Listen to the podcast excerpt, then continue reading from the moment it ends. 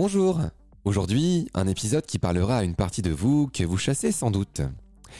Il est tout à fait normal, dans une vie, d'agir de sorte à nuire aux autres, que ce soit consciemment ou inconsciemment. Vous auriez sans doute un exemple en tête où vous avez été harcelant au moins une fois à l'école. La fois où vous avez fait un commentaire négatif, rien que pour vexer ou encore participer à un ragot pouvant nuire à quelqu'un.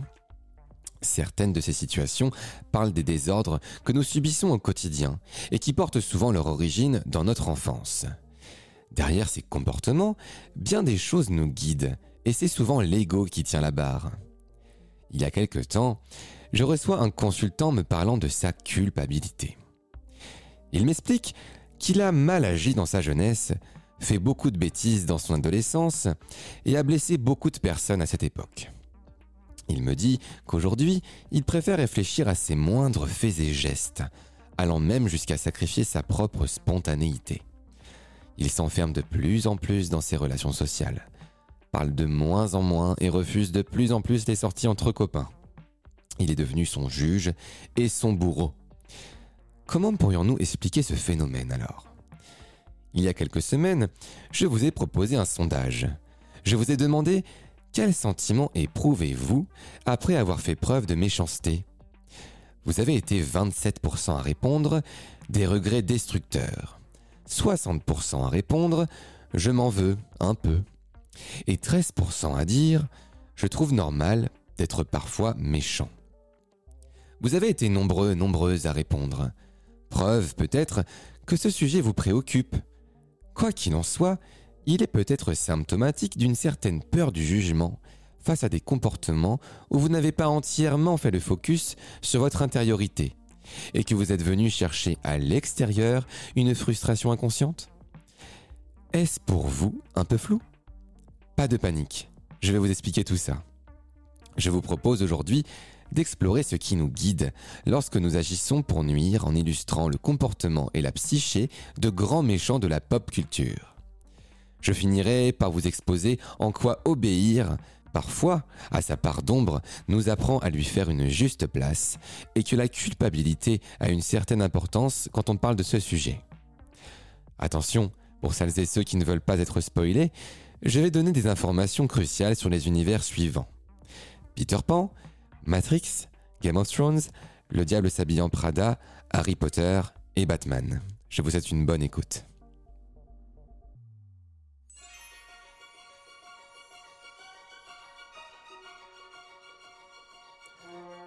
Commencer, nous pourrions analyser la personnalité du capitaine Crochet. Le célèbre pirate souhaitant le trépas de Peter Pan est un personnage assez complexe quand on réfléchit bien.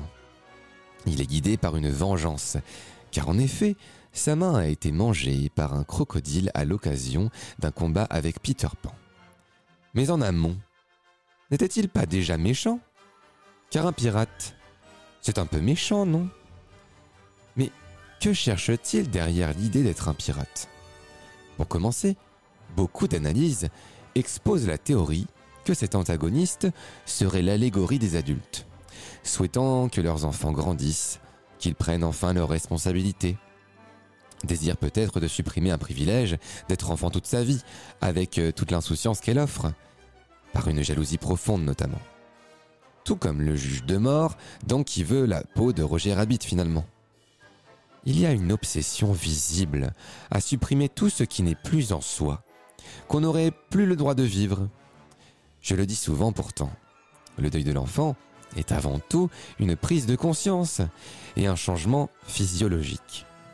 On ne tue pas l'enfant en soi, on le fait grandir, on lui laisse une place, sa propre place. Il aurait été intéressant de lui faire comprendre à ce pirate. Parce qu'au final, un pirate comme le capitaine Crochet. Que fait-il? Il ne respecte aucune règle, n'écoute que ses envies, savoure un maximum les plaisirs qui se dressent sur son chemin et surtout est totalement esclave de ses émotions. Ça ne vous rappelle pas un peu l'enfance?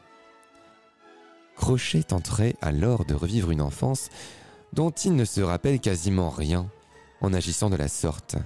Et lorsqu'il croise la route d'un enfant éternel, sa légitimité à agir comme un enfant dans une enveloppe d'adulte est interrogé. Alors au lieu d'accepter pleinement son mode de vie, il fait de la chasse de Peter Pan une obsession. Sauf qu'à travers cette quête, il tendrait surtout à supprimer cette culpabilité en lui, ce mode de vie. Cette supposition est renforcée par l'idée que Crochet a peur du crocodile, allégorie de la mort, et aussi des horloges bruyantes, allégorie du temps qui passe, de la vieillesse. Finalement, Crochet agirait de la sorte parce qu'il n'a pas résolu son conflit intérieur et qu'il tente de le régler par l'extériorisation, tout comme beaucoup d'individus dans le monde réel. Je le dis souvent à mes consultants, partez de vous, de votre histoire et de ce que vous ressentez pour atteindre les réponses. Ne les cherchez pas chez les autres, par comparaison, et encore moins par les actes répondant à cette même frustration. On tente souvent d'aller chercher chez les autres ce que nous n'avons plus ou jamais eu. Alors ça se manifeste parfois par un comportement envieux, une détestation par jalousie, critique et attaque, ou encore par désir qu'un drame vienne lui faire ravaler les privilèges à celui-là. On dit souvent en thérapie que ce qu'on déteste chez l'autre dit beaucoup de nous. Ce n'est d'ailleurs pas un hasard de commencer par détester quelqu'un pour finir par le compter depuis des années parmi ses proches amis. Il existe un autre méchant très complexe, car il ne s'agit pas vraiment d'un être humain, mais d'un programme. L'agent Smith dans les films Matrix. Il possède cependant de nombreux attributs dont nous disposons.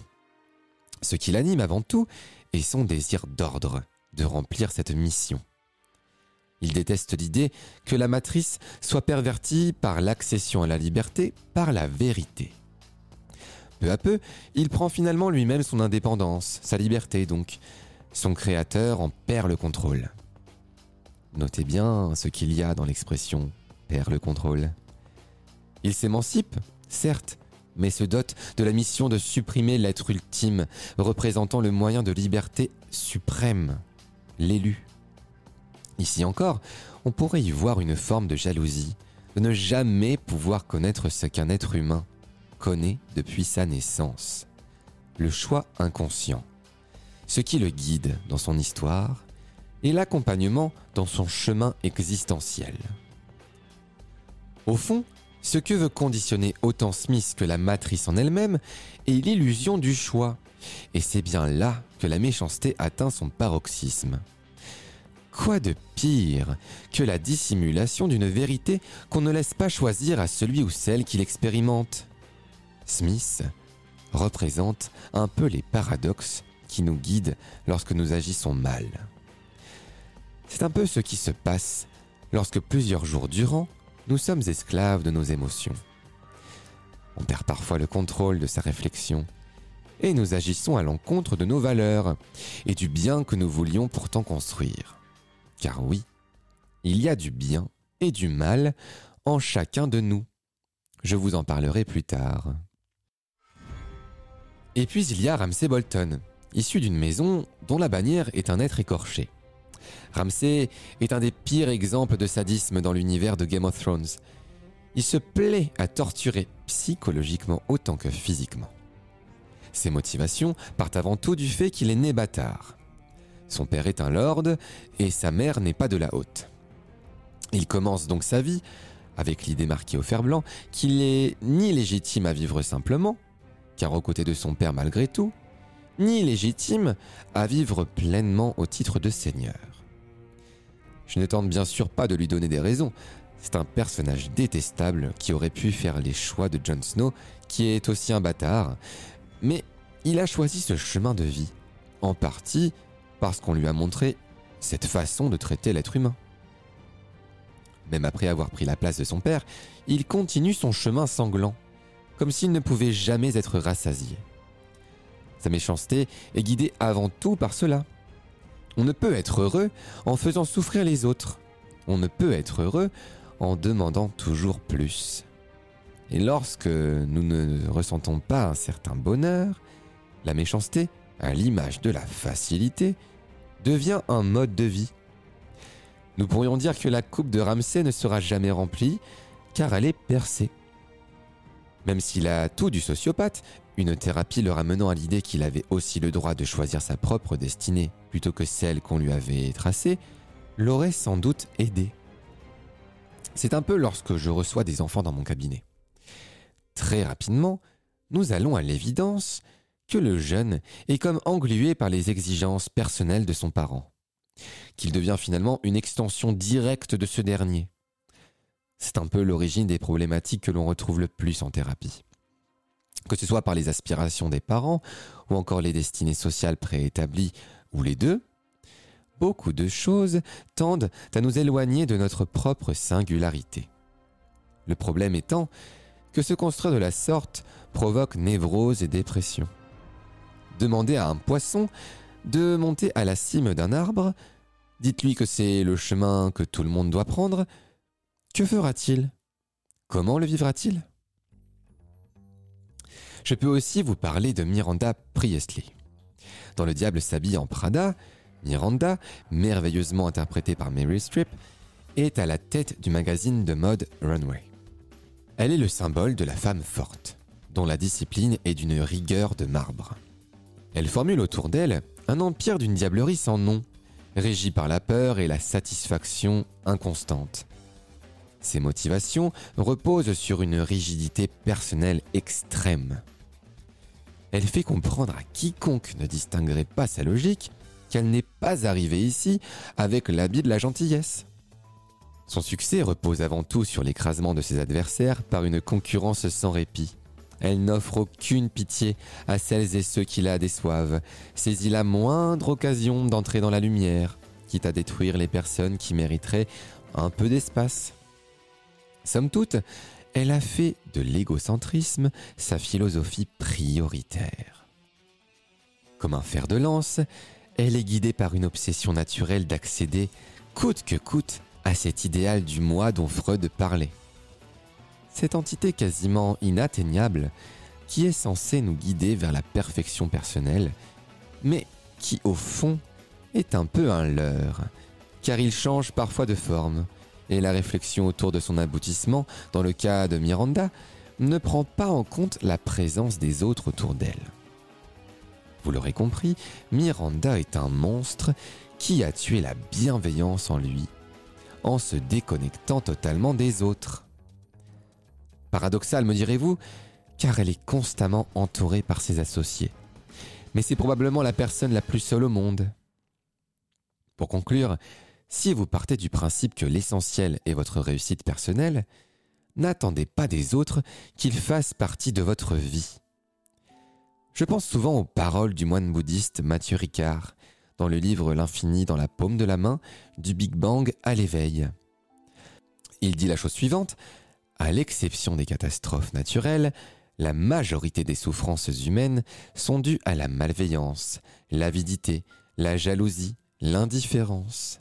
Bref, à l'attitude égocentrique qui nous empêche de penser au bonheur d'autrui. Severus Rogue est un personnage important de la mythologie des sorciers dans Harry Potter.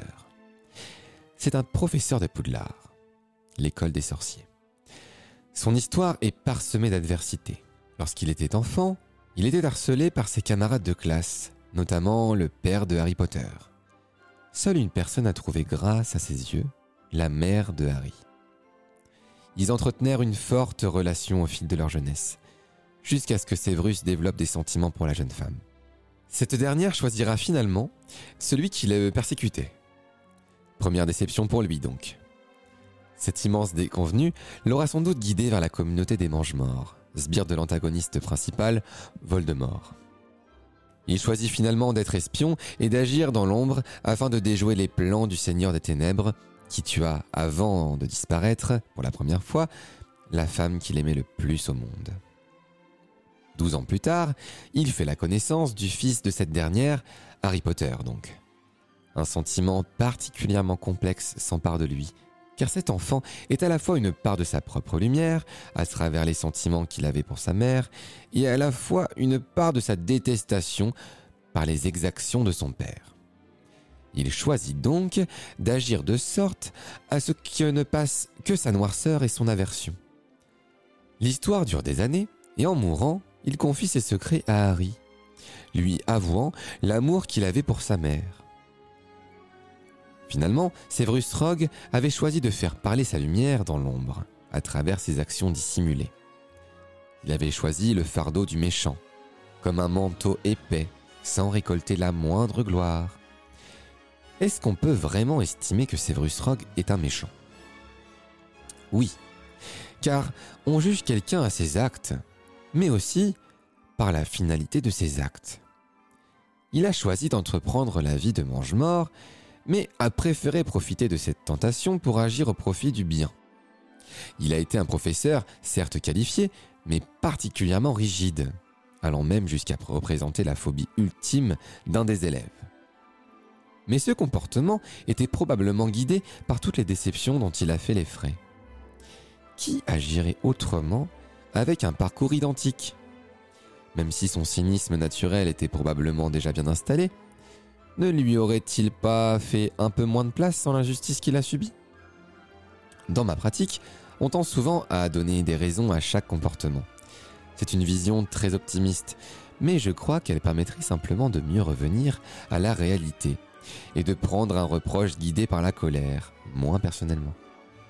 Nous pourrions donc conclure sur Severus Rogue en expliquant qu'il possédait en lui une immense force intérieure, lui permettant d'agir loin de toute tentation de grâce populaire.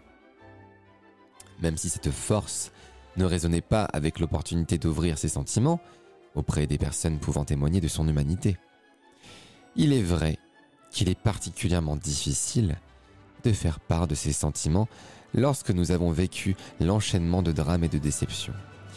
Certaines théories parlent que Severus Rogue aurait été même maltraité dans son enfance. Ça viendrait rajouter un petit peu de grain moudre à cette explication.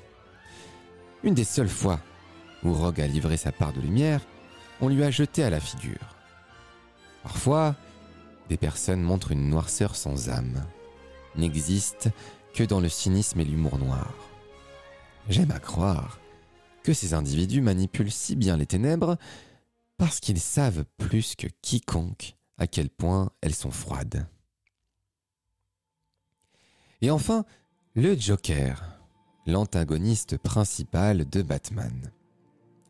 Il est difficile d'expliquer les motivations de ce personnage car, comme vous le savez sans doute, son cas relève de la psychiatrie. Beaucoup ont tenté d'expliquer le fonctionnement de ce personnage de fiction particulièrement intelligent dans sa folie. Mais il serait juste d'admettre que ses agissements seraient probablement guidés par une forme de psychopathie, voire de schizophrénie aiguë. Quoi qu'il en soit, il était important de vous mentionner cet exemple, car parfois, certaines personnes agissent mal très mal, car elles sont nées avec un trouble qui relève du fonctionnement même du cerveau. Tout comme vous n'allez pas demander à quelqu'un qui est né sans main de vous serrer la vôtre sans assistance, vous ne pourrez pas demander à une personne schizophrène de maîtriser pleinement ses émotions. Après avoir tenté d'appréhender la complexe psyché de quelques méchants de la pop culture, quels constats et comparaisons pourrions-nous faire sur notre propre fonctionnement? Ce qui est particulièrement important à mentionner est notre part d'ombre. Cette chose que Jung mentionnait si finement pour expliquer ce qui pourrait contenir nos colères, frustrations, presque notre folie intérieure, si on peut le dire de cette manière. Ce que je peux vous affirmer en tant que psychopraticien, c'est que notre ombre est là, qu'on le veuille ou non. Cela ne sert donc pas à grand-chose de développer de grandes tirades et de s'offrir une rigueur de vie extrême pour tenter de s'en défaire. Je le redis, elle est là, cette partie de vous. La bonne question surtout, c'est de savoir ce qu'on en fait. Cela va vous paraître peut-être étonnant, mais pour calmer sa part d'ombre, il faut parfois l'écouter. Alors, bien sûr, il ne faut pas pratiquer toute la méchanceté et déverser toutes vos frustrations en société sans limite. L'idée est surtout de lui faire sa juste place, c'est-à-dire savoir intérieurement comment elle nous parle. Vous savez, un peu comme ce petit diable sur notre épaule qui débat sans arrêt avec notre petit ange sur l'autre épaule. Écouter son ombre sans lui permettre de nous contrôler, c'est lui permettre justement de souffler. Imaginez un peu quelqu'un que vous empêcheriez de respirer l'air dehors, que vous enfermez. Quel va être son premier réflexe lorsque vous allez ouvrir la porte d'entrée? Eh bien, de prendre une grande bouffée d'air frais. Eh bien, à l'image de cette personne, lorsque l'ombre étouffe, nous ne sommes pas à l'abri qu'en cas de débordement émotionnel, il ressorte en soufflant tout sur son passage. Le cadre thérapeutique est justement l'endroit idéal de déverser ses idées peu admissibles en société. C'est cela donner de la place à l'ombre. Et puis, être méchant, c'est avant tout en société, en groupe, un moyen de s'intégrer. Agir en conformité, par mimétisme normalisé, il y a aussi ce qu'on appelle le transfert de responsabilité qui nous conditionne à moins agir lorsqu'il y a plusieurs personnes témoins d'une même scène ou encore de participer à un acte que plusieurs personnes produisent. Être méchant, c'est aussi un moyen d'expulser ces pulsions de violence. Et la violence en elle-même a longtemps été influencée par l'instinct de survie. Cela nous a longtemps protégés d'une attaque de se montrer violent dans un groupe au cours de l'histoire. Mais je parle avant tout d'une ère datant d'avant les sociétés civilisées. Et puis, l'histoire de vie des individus a une grande place. Si on a vécu de la violence, soit on sera intolérant à la violence, soit on la pratiquera. C'est d'ailleurs assez courant de voir un parcours d'enfants baignés dans la violence chez des délinquants. Pour finir, nous pourrions dire que ce qui fait qu'au fond nous sommes bons par nature, c'est que la plupart des personnes vont ressentir un sentiment de culpabilité après avoir agi de sorte à faire du mal aux autres. Ce sentiment est sans doute lié à la pression sociale, mais il y a une réelle injonction naturelle chez l'être humain à agir avec bienveillance. Il n'y a qu'à voir quel sentiment nous éprouvons après avoir aidé quelqu'un. Merci de m'avoir écouté, j'espère que ce podcast vous aura plu. N'hésitez pas à me laisser un message sur mon Instagram SerumPsy pour me dire ce que vous en avez pensé. Restez également attentifs, je publie régulièrement des appels à témoignages et sondages à sujet. À bientôt et prenez soin de vous.